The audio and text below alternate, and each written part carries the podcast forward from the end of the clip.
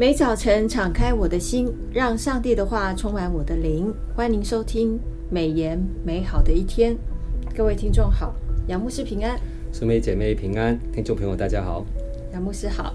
按着每日研经释义的进度，我们进入真言的最后尾巴了，二十七到三十一章哦。哇，这想想来这一个多月，其实三十一章不是那么好读哦。没错，因为真言每一句都是精髓，要思考很长的一段时间哦。那今天我们一样有三个问题要来请教一下杨牧师。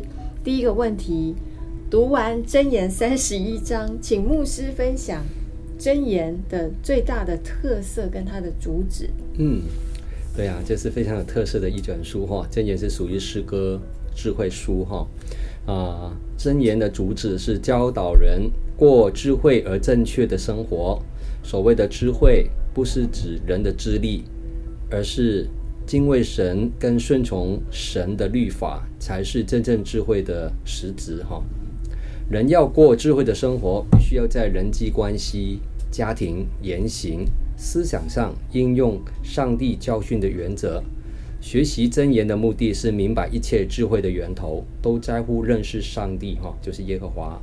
我们应该遵循属天的真智慧，而不是世俗的小聪明。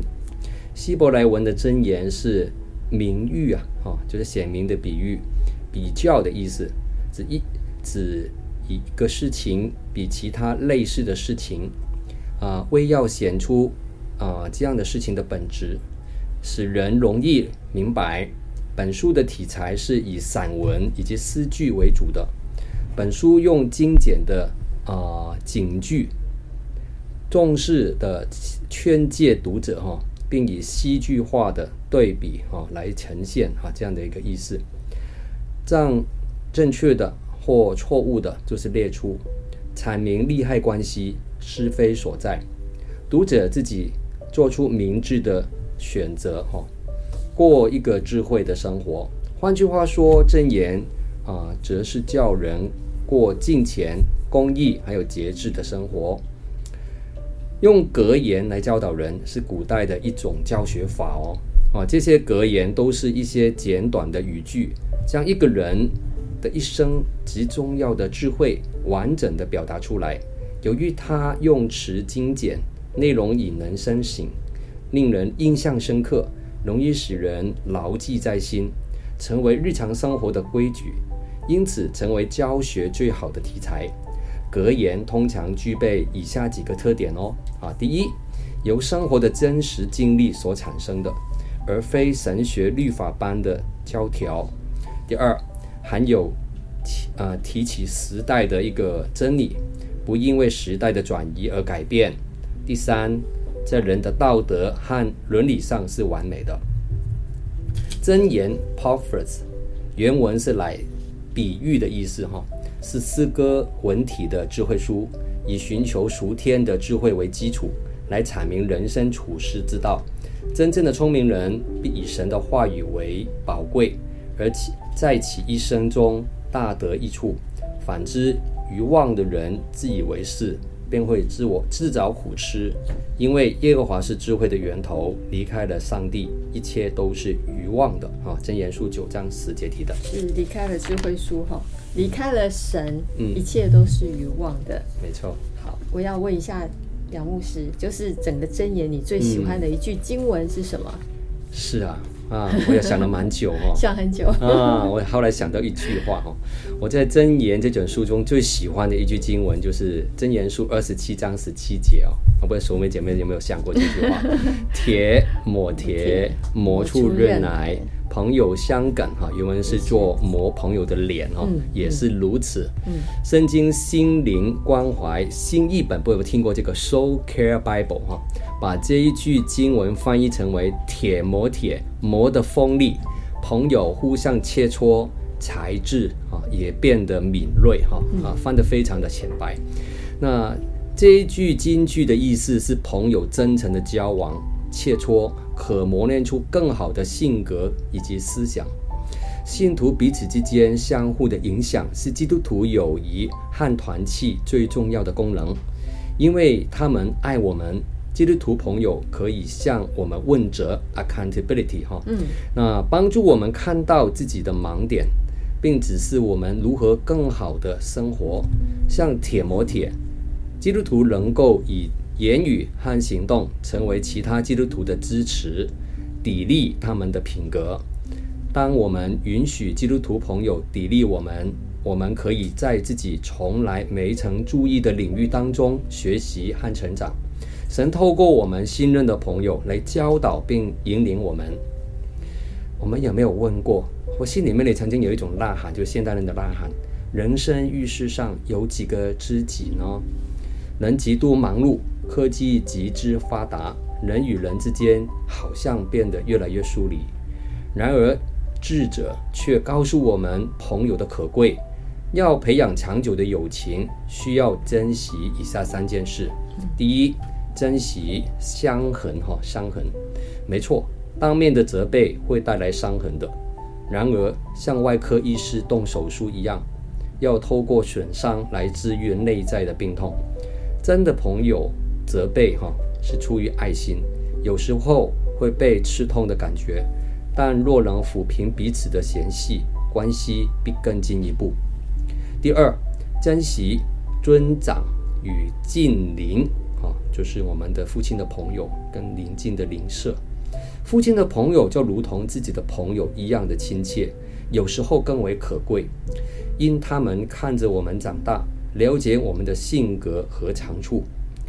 邻舍更是亲密，尤其是父母家的邻舍。我不知道大家有没有这样的印象哦？小时候在乡下如果长大的孩子，哦，也蛮像亲人般关系的亲紧密哈，互相交较量哈，就是箴言书二十七章第十节。你想想看啊，所罗门王是跟谁要这些船只所需要的这些木啊那个运送过来的？哦。大卫王的推罗啊，推罗对不对哈？推罗王跟大卫王是很友好的，好的所以呢，当所罗门王是大卫的儿子啊，需要有帮忙的时候呢，嗯、他是先伸出援手帮助他盖圣殿。那第三哈，很重要的就是珍惜相聚的时间。真正的朋友需要时间共聚，就像铁磨铁一样，磨砺刀的两面，接触的时间越久，互相影响的机会就越大。如水中遭脸般，心思意念接近。真正的朋友珍惜相聚的时间，不会浪费在闲聊啊、天气啦或晚热上，会彼此关心身心灵的成长，互相激励和劝勉。是我，我其实也很喜欢这句经文：嗯、铁磨铁，磨出刃。朋友相感也是如此，是有三个磨哦，sharpen，sharpen，所以那个既然是磨，就会有伤痕。嗯、是，那既然是磨的话，就要常常接触。是啊，哦，所以这个是我我一个很大的领受。嗯，哦，刚好跟那个杨牧师提出来的也是一致的，感谢主。谢谢。那第三个问题，我想请问一下杨牧师，就是敬畏耶和华跟基督救恩的关系。嗯，这个是。比较少的专家或弟兄姐妹从这个角度来看箴言哦，是，那其实是非常好的一个角度。那我们的美言作者陈忠吉牧师在真言的简介，如果弟兄姐妹有去注意的话，是里面有提到真言的背景，主旨是在教导上帝子民圣约与律法。这个圣约显明了人与救赎的上帝之间的关系，律法则是要在人。要在要人在上帝与世人面前过合于上帝性情的生活，教导人怎样行仁义、公平和正直的事，怎样得早智慧训诲。箴言使人敬畏上帝，并且使人过一个既敬虔又有智慧的生活。箴言是上帝启示给得救赎的百姓，得救赎之后新生活的典范与格言。箴言在圣经原文有统治或管理的意思，也带有权柄、准则与规范的意义。箴言与上帝的救赎历史有关，也与上帝所颁布的律法和教导有关。箴言中不乏与律法以及约有关的字眼，比如说“圣约之爱 ”（confident love） 就出现多次，同时与诚实履行约的信实德性并列出现。比如说，箴言第三章的第三节，不可使慈爱诚实离开你，要系在你颈项上，刻在你心板上。啊这句话，这一句金句是全整卷书的要节哈，串起整个箴言的内容，呼吁上帝子民这样深约的爱和 confident love 与信实 faithfulness 啊，系在颈上，写在心板上。箴言的智慧是以上帝救赎子民为前提的，使人恢复与上帝之间身份之约的关系，同时也以这一约的世界观来教导上帝的子民。智慧是从敬畏耶和华开始，进而与上帝有亲密同行、以马内利的关系。这智慧也指引了我们在人生的路上如何面对生活中各层面的课题。最终的目标则是引导我们对渴望永生的提问。箴言使人认识福音，领受救恩，信靠真神，进入基督里，在生命中彰显基督，领受上帝所赐的智慧。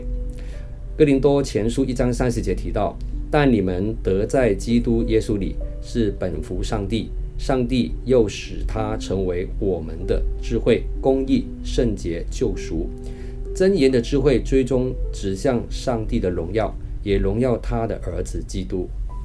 所以杨牧师刚刚提到，从敬畏耶和华的角度跟基督救恩的关系，是比较少会从这个角度。嗯、是的。但是我们看到陈忠吉陈牧师，呃，在啊、呃、常常在研经师义里面分享，嗯，是把这两个结合在一起的。的感谢主，我们每次的作者都有不同的看见。没错，是。啊、呃，谢谢今天杨牧师的分享。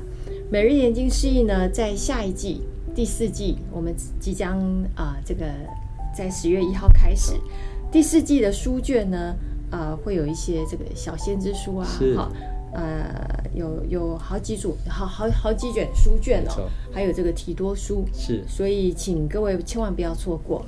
那一万一样是在礼拜四，我们美言美好的一天，啊、呃，也有杨牧师的分享。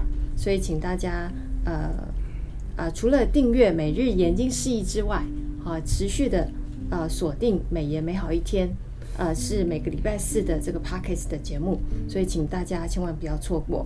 那么，我们今天的分享就到此，谢谢您的收听。愿上帝的话语丰富充满我们的生活，使大家福杯满溢。